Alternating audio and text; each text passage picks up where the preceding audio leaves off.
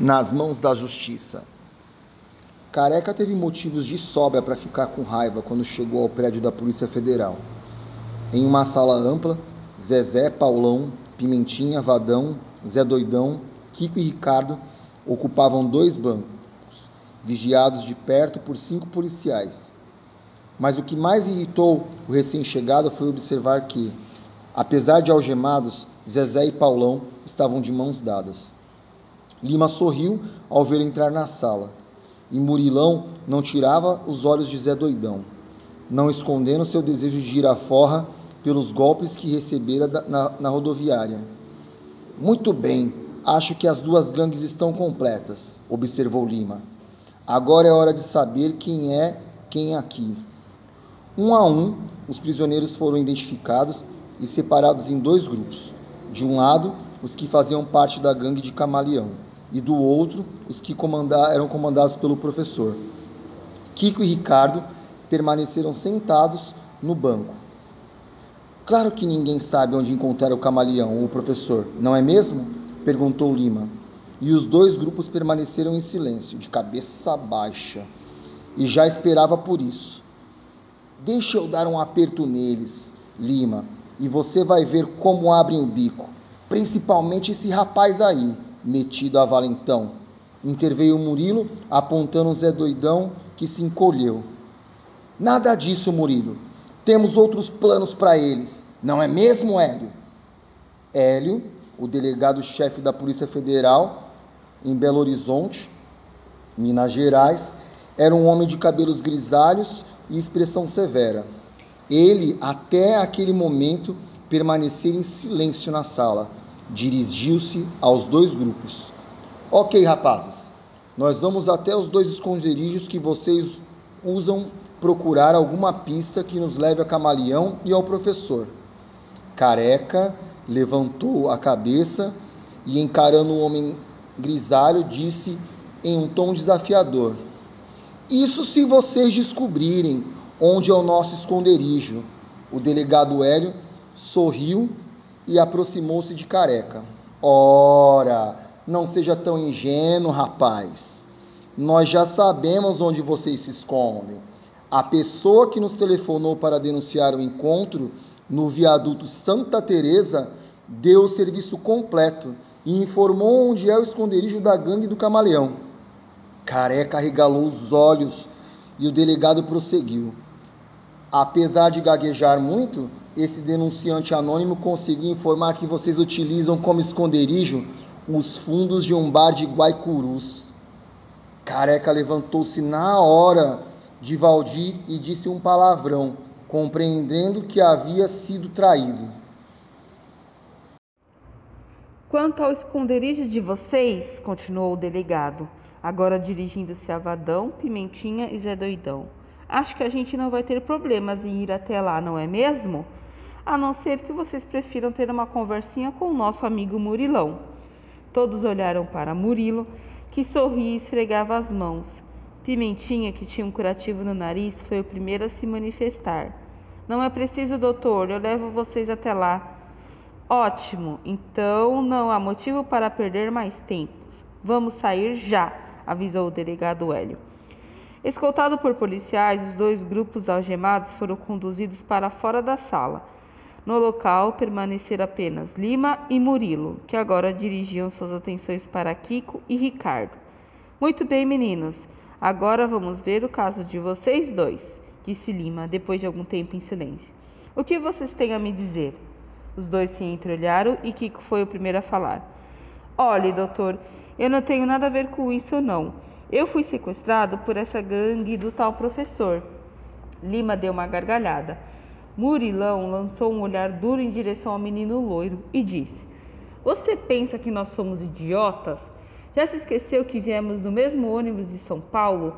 Pode parar de fingir, rapaz. Nós já sabemos quem você é e o que veio fazer aqui em Belo Horizonte. É isso mesmo, Kiko. Desde o momento que você saiu de São Paulo, nós já sabíamos de tudo. Isso porque anteontem prendemos a quadrilha que você pertence e descobrimos que o menino estava vindo para cá trazer uma encomenda. Foi por isso que resolvemos embarcar junto para acompanharmos o homem a quem a encomenda se destinava. o camaleão. Só que no ônibus nós acabamos confundindo você com o Ricardo. E na chegada na rodoviária você conseguiu escapar da gente, explicou Murilão, vendo que Kiko abaixava a cabeça derrotado. Sabemos inclusive qual era o conteúdo daquela encomenda: cocaína. Pois bem, garoto, onde está a encomenda? Desanimado, Kiko levantou-se do banco e tirou uma chave do bolso. Está no guarda-volumes da rodoviária. O que vai acontecer comigo agora? Isso a justiça vai decidir quando você voltar com a gente para São Paulo. Murilo vá com o Kiko até a rodoviária buscar a encomenda, mas cuidado, hein? Leve dois policiais com você e não facilite as coisas. A gente nunca sabe do que esse camaleão é capaz. Pode deixar, Lima, desta vez nada vai sair errado. Depois de dizer isso, Murilão deixou a sala em companhia de Kiko. Lima olhou para o Ricardo e sorriu. E você, Ricardo? Que confusão foi arrumar, hein? Olhe, eu só vim pra cá encontrar meu pai. Eu sei, rapaz. Não se preocupe, que agora estou informando sobre tudo a seu respeito. Então, sabe que estou dizendo a verdade. Claro, sorriu Lima mais uma vez, enquanto livrara Ricardo das algemas. Você não precisa mais disto. Que bom! eu pensei que estava achando que eu pertencia a essas dessas gangues aí. Não, nada disso. Na verdade, o que houve foi um equívoco, um engano. No ônibus para cá, eu e o Murilo não tínhamos certeza de quem era o menino que nos interessava. Você ou o Kiko. Depois foi aquela confusão na rodoviária que você viu. Esse careca me pegou de surpresa lá, nem me deixou falar. Tudo por causa dessa jaqueta que o Kiko me emprestou. É, o Kiko é muito esperto. Mas seu truque para despistar a polícia acabou dando errado. Ainda bem que tudo acabou. Agora só quero ver se eu encontro o meu pai. Lima olhou com uma expressão estranha. Isso infelizmente não vai ser possível, Ricardo. Logo voltamos para cá, eu recebi um recado da Polícia Militar. Ontem, a sua mãe ligou para cá, dando o alarme de fuga de casa e dizendo que você ficaria perdido na cidade, pois seu pai não mora mais naquele endereço não. O quê? Espantou-se Ricardo. Isso mesmo. Logo que achou o seu bilhete, ele ligou para o número que seu pai havia dado, mas descobriu que ele se mudou do edifício JK há muito tempo. Então, preocupada, ela fez o contato com a PM pedindo ajuda, mas ninguém conseguiu encontrá-la. Quer dizer que ela não sabe onde seu pai está morando agora. Isso mesmo. E vai ser difícil localizá-lo na cidade. Olha o tamanho de Belo Horizonte. Sem nenhuma indicação, o que você pode fazer é esperar que ele faça contato com a sua mãe e informe o um novo endereço. É, eu vou voltar então para São Paulo sem conseguir conhecer meu pai. Acho que sim. Ricardo, não há outro jeito. Aliás, já fizemos o contato com a sua mãe, avisando que você foi encontrado.